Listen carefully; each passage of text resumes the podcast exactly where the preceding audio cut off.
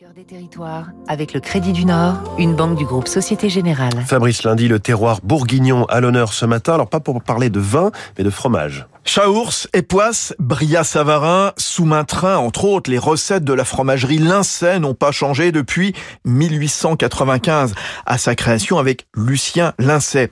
Au départ à Gay, dans la Marne, et aujourd'hui à Saligny, dans l'Yonne.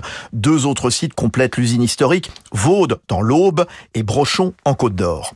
Depuis 130 ans, la famille joue en effet la carte d'une véritable filière laitière, AOP, à cheval sur la Bourgogne et la Champagne. Une cinquantaine de producteurs installés à proximité fournissent un lait issu de vaches nourries sans OGM. Proximité, traçabilité, mais aussi effort pour baisser la consommation de matières premières. L'eau a ainsi été réduite de 30% par kilo de fromage en 20 ans.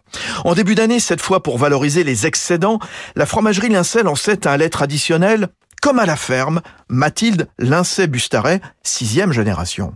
C'est un lait entier, vraiment entier. C'est-à-dire qu'on ne va pas le standardiser à 3,6% de matière grasse, mais on va euh, le laisser tel quel, en fait, depuis la traite. On va le pasteuriser, enfin l'UHT, pour pouvoir le conserver plus longtemps et rester quand même dans un circuit court pour que le lait, la brique, ne passe pas euh, trop de kilomètres entre le moment où le lait est collecté des fermes et le moment où il arrive dans le, dans le supermarché. La fromagerie Lincey vend ses fromages principalement en grande distribution. Le tiers part à l'export en misant justement sur cette notion de filière.